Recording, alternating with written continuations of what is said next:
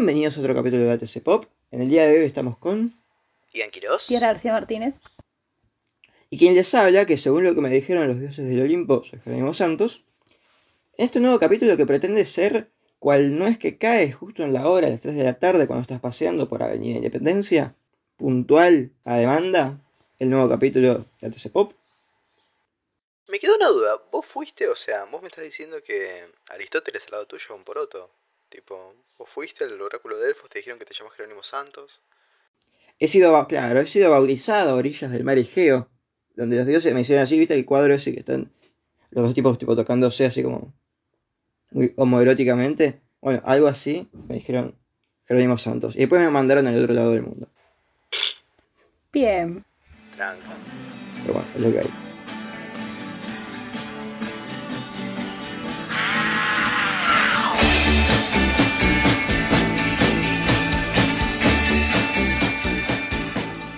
Arrancamos con las noticias, supongo entonces, ya que nos queda eso.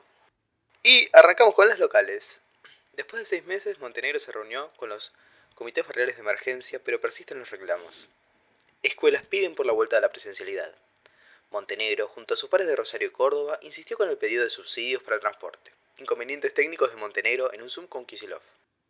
Montenegro decretó el aumento y el boleto subirá en dos tramos a 59 pesos con 90. Clausuran un bar de Güemes por violar los protocolos y el horario de cierre. En Nacionales, frente de todos, el debate. Frente todos, el debate interno para definir la estrategia y los candidatos para las elecciones. La Casa Rosada, Lucioleta por el aniversario de Ni Una Menos. Alberto Fernández y Vladimir Putin anunciaron el inicio de la producción de la vacuna Sputnik V en la Argentina. La Argentina está entre los países de América Latina que recibirán 6 millones de vacunas de Estados Unidos. Los nuevos números de QUIT y QUIL no distinguirán el género de las personas.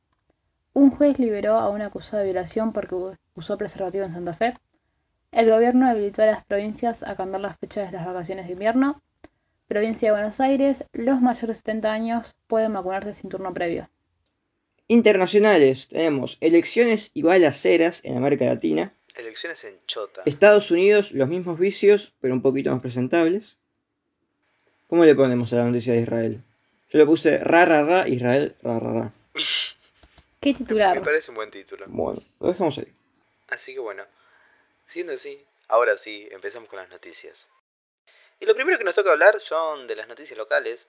Hola, ¿cómo les va? La primera noticia que tenemos es que después de seis meses, Montenegro se reunió con los comités barriales de emergencia, pero que aún así siguen reclamando.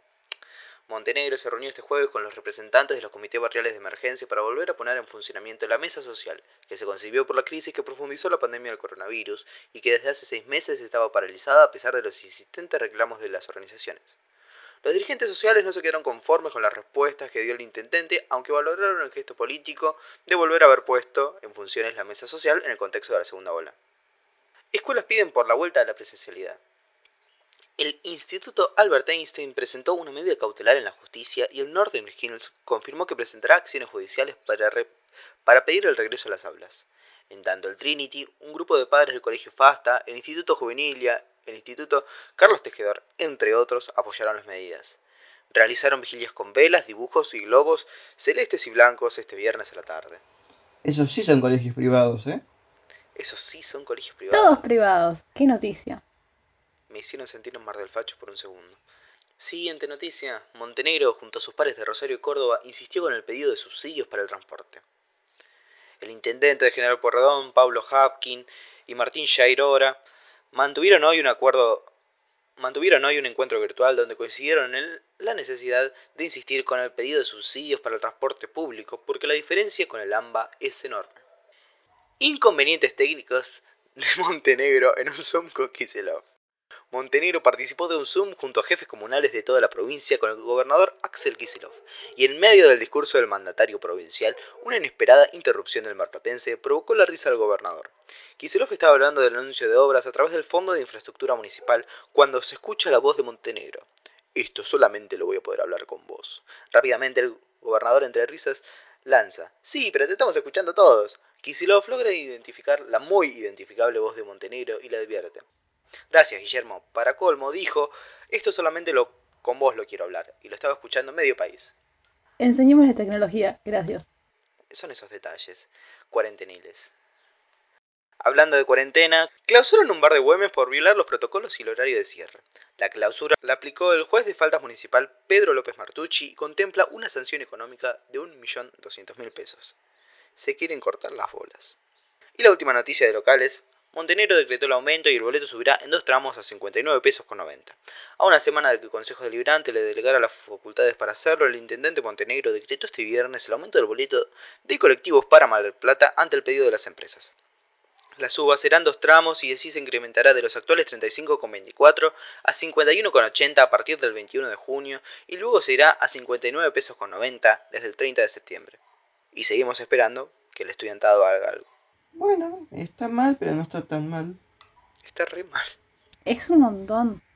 Tipo, bocha. Bueno, igual con- pensemos que los buenos querían aumentar los 96 pesos con 34. Lo que dijimos en su tiempo, que era solo una estrategia para negociar y que, ah, mira, lo subimos a 60, ah, no es tanto, ¿viste? Pero bueno, los que lo, pa- lo van a pagar son los usuarios y los partidos que supuestamente se dicen vecinalistas siguen ahí votando a favor de este tipo de medidas. Pero bueno, detalles de la política de Mar del Plata. Vamos con nacionales. Frente de todos, el debate interno para definir la estrategia y los candidatos para las elecciones. Las prioridades del gobierno en este momento son muy claras. Acelerar el ritmo de la vacunación con las dosis que están llegando y continuar con la reactivación de la economía. La pandemia generó una situación inédita y en ese contexto el proyecto presentado por el Ejecutivo para posponer las elecciones un mes ya fue aprobado en el Congreso. Sin embargo, queda poco más de un mes para el cierre de listas, que será el 24 de julio, y entre el Frente de Todos ya existen reuniones para planear estrategias de cara a los comicios. Aseguran que las claves para ganar la campaña siguen siendo tres, la vacunación, la regulación económica y la unidad. La Casa Rosada lució violeta por el aniversario de Ni Una Menos. La Casa Rosada fue iluminada con un color violeta con motivo del sexto aniversario de la primera marcha de Ni Una Menos, el movimiento masivo de mujeres que alzó la voz en contra de la violencia de género y tuvo repercusión a nivel local e internacional. Al caer la tarde de este jueves, la fachada sobre el acceso principal de la calle Balcarce de la Casa Rosada quedó iluminada violeta, el color que es símbolo internacional del feminismo. Con la particular de las restricciones impuestas por la pandemia de coronavirus, este año se realizó un cartelazo para conmemorar este nuevo aniversario. Basta de femicidios, travesticidios y transfemicidios, reforma judicial feminista, ley de cupo laboral travesti trans ya, efectiva implementación de la ley de interrupción voluntaria del embarazo, basta de violencia económica de las corporaciones, fueron algunas de las consignas en las redes sociales o en los carteles colgados en los balcones. Alberto Fernández y Vladimir Putin anunciaron el inicio de la producción de la vacuna Sputnik V en la Argentina. El presidente Alberto Fernández y su par de la Federación Rusa anunciaron oficialmente este viernes el inicio de la producción de la vacuna Sputnik V en Argentina por parte del laboratorio Richmond. La Argentina está entre los países de América Latina que recibirán 6 millones de vacunas de Estados Unidos. Estados Unidos anunció este jueves cómo distribuirá las vacunas que no utiliza para su campaña de inmunización y destacado que entregará 6 millones de dosis para el mecanismo COVAX para distribuir en al menos 14 países de América Latina, entre ellos la Argentina. Perdón, yo leí por ahí que la Argentina recibió más vacunas Sputnik de lo que Latinoamérica recibió vacunas Pfizer en total. Mientras Ian busca si es chequeable o no, en realidad tendría mucho sentido porque si prestamos atención a las noticias de que cada vez llegan vacuna, casi todas, el 90%, son de Sputnik, o sea, tendría bastante sentido. Eh, continuando. Los nuevos números de quit y quill no distinguirán el género de las personas. ANSES y la Administración Federal de Ingresos Públicos establecieron, que los prefijos utilizados para la generación de los nuevos números de quit y quill serán asignados de forma aleatoria, medida que permitirá que ambas claves sean de carácter genérico y no binarios en términos de sexo-género, informó el organismo. Algo muy importante de esto es que, eh, digamos, el paso siguiente a reclamar es que el DNI tenga la opción de género no binario, que es algo que no tiene actualmente, lo cual me sorprendió porque yo pensé que estaba, pero no. Hay una movida, una organización en, Instagram, que es todo es DNI, por si lo quieren seguir, que sigue la situación de este reclamo para que la gente que no se siente identificada necesariamente con masculino o femenino tenga representación en el DNI. Continuamos. Un juez liberó una acusada de violación porque usó preservativo en Santa Fe. El juez Rodolfo Mingarini, de los Tribunales de Santa Fe, dictaminó un fallo indignante. Dejó en libertad a un hombre que fue denunciado por violación, aun cuando la víctima manifestó a través de la fiscalía que temía por su integridad física. Entre sus argumentos para desestimar el caso, dijo que no entendía cómo el agresor tuvo tiempo para usar un preservativo al momento del ataque, mientras sostuvo que no hay discusión del acceso carnal, para poner en duda el consentimiento de la mujer. Ahora, esa noticia creo que no es nueva. Yo ya la- no, o otro caso quizá, pero creo que yo ya lo Hubo había un caso leído. en enero, si no recuerdo mal. No, pero hace años, digo. Siempre Sí, sí, sí, tipo, pero uno reciente en enero también. No es noticia las fallas de los del Poder Judicial. Pero bueno, el gobierno habilitó la posibilidad de que, en el marco de la pandemia, las provincias elijan la fecha de las vacaciones de invierno y puedan modificarse el calendario escolar, siempre teniendo en cuenta que los indicadores sanitarios de cada jurisdicción. Las vacaciones de invierno son en julio en todo el país, aunque la ubicación de esas dos semanas en el calendario varía entre las jurisdicciones. En la ciudad y en la provincia de Buenos Aires, el receso estará previsto para los últimos 14 días del mes, pero ya adelantaron que contempla la posibilidad de hacer ajustes. Vacaciones más rápido. ¡Yupi! Ay, no sabes qué alegría. Sí, los epidemiólogos dicen que teóricamente para agosto esto debería estar controlado. Pensemos que vacunamos un 0,5% de la población por día, más menos, pero se está acelerando el nivel de vacunación. Además, Buenos Aires dijo, eh, la provincia de Buenos Aires, dijo esta semana que los mayores de 70 pueden vacunarse libremente, es decir, no hace falta que saquen turno, vas y te vacunan. Por lo tanto, todo indica que el ritmo de vacunación debería acelerarse, porque además cada vez nos llegan más vacunas.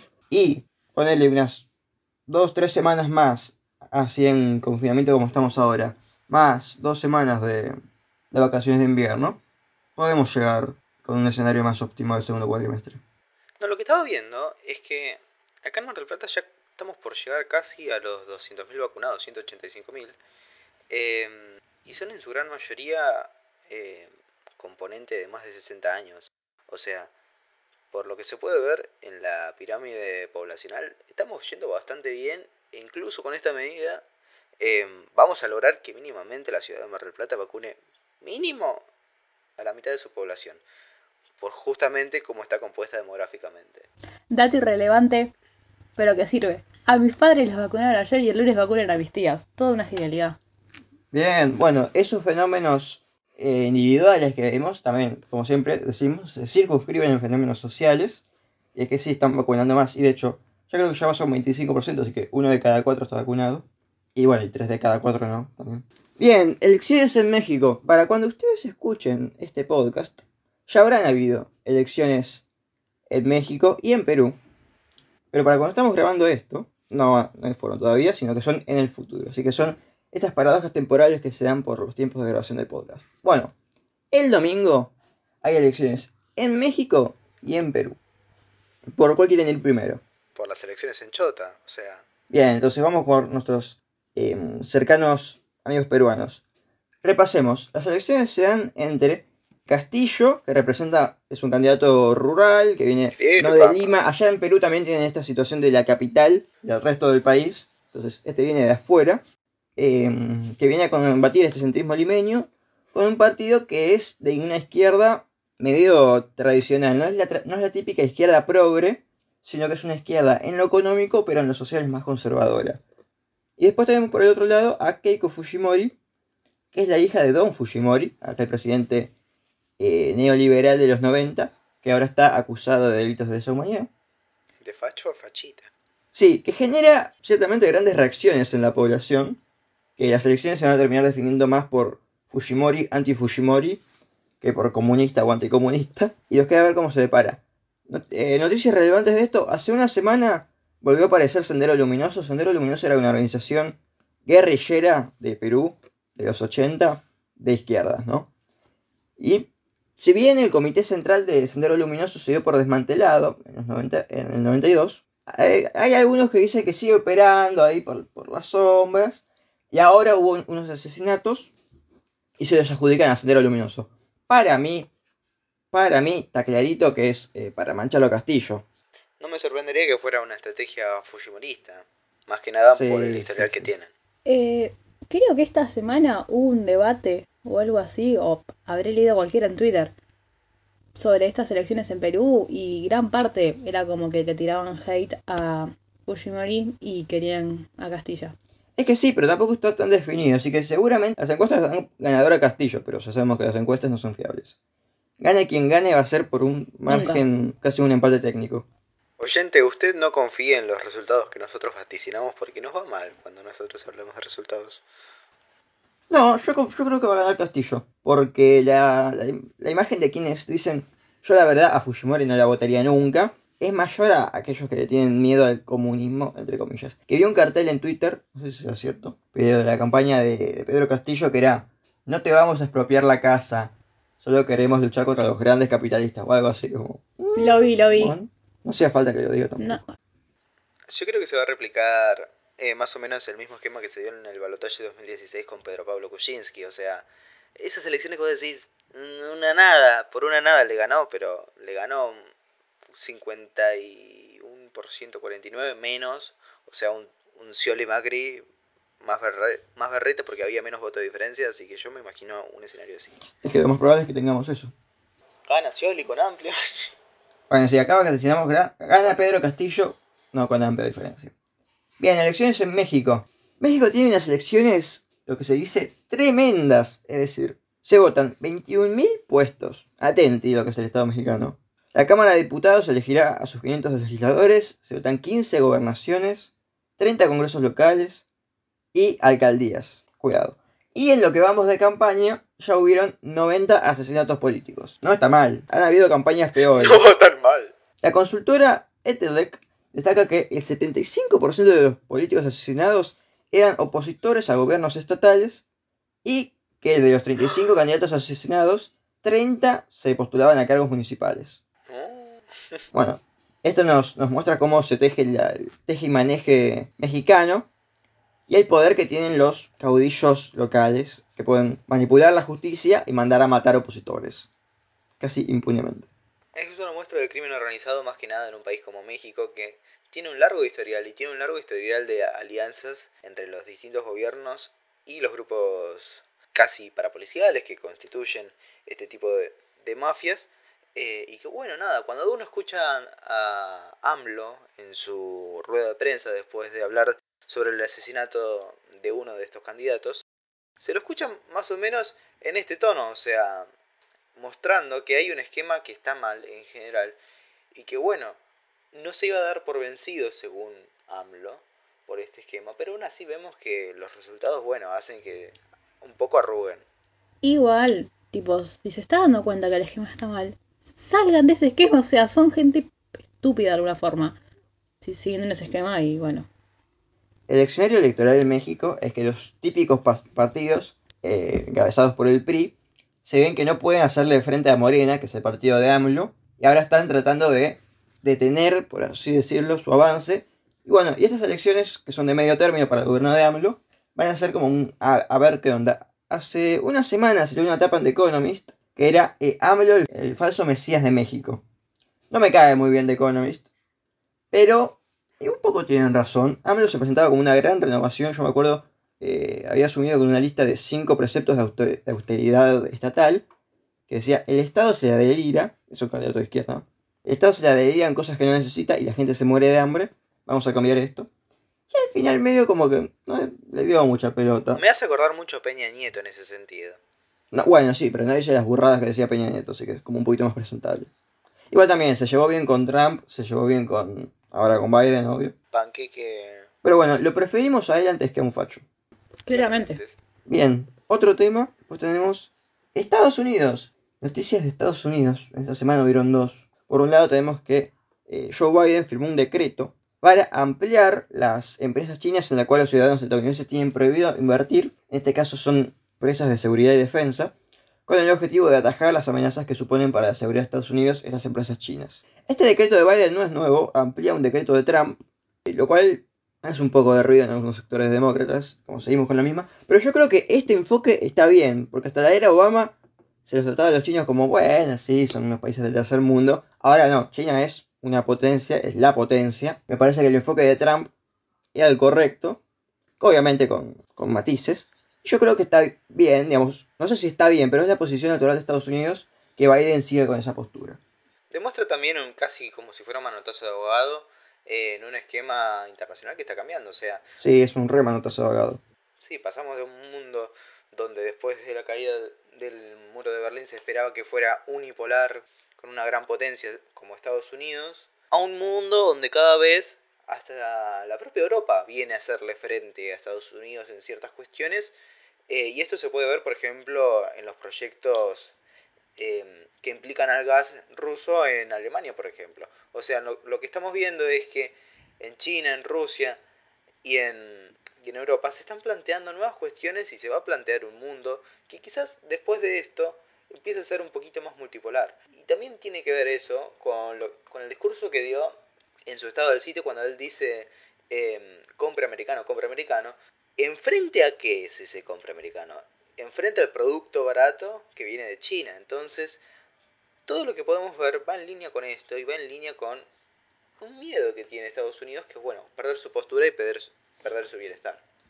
Bien, y también en línea con lo que vos decís esto, está la segunda noticia, que es esto que también mencionaba Tiara, que es que Estados Unidos anunció que va a donar 6 millones de vacunas para América Latina. Lo cual uno podría decir, que bien, vacunas gratis, pero por otro lado, 6 millones. Como no vacunás ni al Paraguay con eso. ¿Qué pasó? ¿Así pensás eh, quitarle las manos a China y a Rusia de la región? ¡Qué pobreza, hermano! Tres empanadas que le sobraron de ayer para dos personas. Dios mío, qué poco se puede hacer por la gente. Y tengamos en cuenta que nosotros, o sea, que Estados Unidos tiene vacunas que nosotros producimos, de AstraZeneca, que las tienen ahí, en un contenedor, ahí, pinta, en un galponcito, esperando que se las apruebe la FDA y no, la, y no hacen nada con esas, ni siquiera las van a donar a países que sí la aprobaron. Entonces, eh, si Estados Unidos quería, como bien dijo Biden en su momento, eh, hacer que la gente y los países empiecen a virar un poco hacia una mirada pro-estadounidense, con esto nos cagamos de hambre básicamente, porque no están haciendo nada. Perdón, o sea, el, el gobernador de Buenos Aires compra más vacunas que Estados Unidos. Increíblemente sí. ¿Y son 6 millones para cuántos países? Pobrísimo. Son 6 millones para, no sé cómo será de repartija. Pero me imagino que no nos va a llegar nada, 500 mil quizá. Con suerte. Me parece hasta mucho y todo que llegue eso. Pasamos a la última entonces. Así que bueno. Y nos dijiste que nos vas a deleitar con Israel. Bien, vamos con la situación en Israel, que también está siendo una habitué en este programa. Pero esta vez no tiene nada que ver Gaza, o quizás sí. Bueno. El primer ministro israelí, Netanyahu, lleva en el poder 12 años. Y medio como que ya le tiene los huevos por el piso a todo el mundo. Algo así. Entonces, No se banca más, no se banca más. recapitulemos. Israel es una república parlamentaria. ¿Esto qué quiere decir? Que son los diputados los que eligen al presidente. Como si acá dijeran los del PRO, los del Frente de Izquierda, los del Frente Federal. Ah, nosotros somos mayoría, bueno, vamos a elegir a nuestro presidente. Me hiciste acordar eh, por un segundo la frase de Rajoy de es el alcalde el que elige a los vecinos y son los vecinos los que eligen al alcalde. Exacto, No sé tal cual. Bien. El parlamento israelí está, dividido en 13 partidos que se reparten las 120 bancas del parlamento. Ahora se ha formado una gran coalición con el fin de quitarle la mayoría a Netanyahu y poner a otro primer ministro. El señor... eh, Que bueno, digámoslo propiamente dicho, esta coalición une a sectores de la ultraderecha conservadora de, de Israel con sectores árabe-israelíes. O sea, esto es algo que nunca se vio y que vemos como todo el arco político se ha unido y que en verdad tienen visiones políticas del Estado de Israel que son muy distintas. O sea, vemos al sionismo y al antisionismo unidos eh, justamente para hacerle frente a Netanyahu, que ha sido acusado de corrupción, que ha tenido ciertos escándalos, que ha hecho cierto tipo de estragos, si se quiere, en la política exterior israelí, pero que aún así, eh, en sus años de gestión ha logrado cierto grado de estabilidad hasta 2019. Y con la crisis del coronavirus esto se agravó y bueno, esto es lo que vemos como resultado. Claro, como bien vos decís, esta puede ser la primera coalición en la historia de Israel que sea árabe-israelí, lo cual podría significar un cambio. A mí lo que me sorprende es que con el buen resultado que tuvo Israel en la vacunación, no, no haya subido la opinión de la opinión positiva de Netanyahu. Pero bueno, igual yo no le tengo mucha esperanza a esta posición. Estos que se hacen manotazos para sacar a alguien del poder, eh, con gente que es de extremo nacionalismo israelí y ah, partidos árabes, Yo no creo que tenga. O sea, el único objetivo que tiene es sacarlo a Netanyahu. Es como la Unión Democrática que lo quiso sacar a Perón. Que la gente, gente del Partido Comunista y gente de la Unión Cívica Radical, como, ¿qué querés hacer ahí, hermano? No sé por qué me hace acordar a Cambiamos. Em, pero también. En Pensé este lo mismo. sentido- también en este sentido, em, podemos observarlo y podemos diferenciarlo del gobierno que se planteó en Italia para, bueno, para sacar a Conte. O sea, vemos como en ese periodo de, de inestabilidad, en vez de poner a un tecnócrata y poner a alguien que sepamos que verdaderamente pueda mantener ciertamente la estabilidad, ponen justamente a uno de los eh, dirigentes de los partidos. Y yo creo que justamente los partidos de izquierda se van a mostrar en, en disconformidad y que Likud va a terminar arrasando en las próximas elecciones y que Netanyahu finalmente va a volver a ser primer ministro. Coincido, porque encima el que van a proponer ahora para primer ministro es un tipo Bennett, se llama, que es de extrema derecha israelí. Eh, No, no- no sé cómo van a considerar eso, pero bueno. Claramente seguiremos informando. Y es así que terminamos la sección de noticias.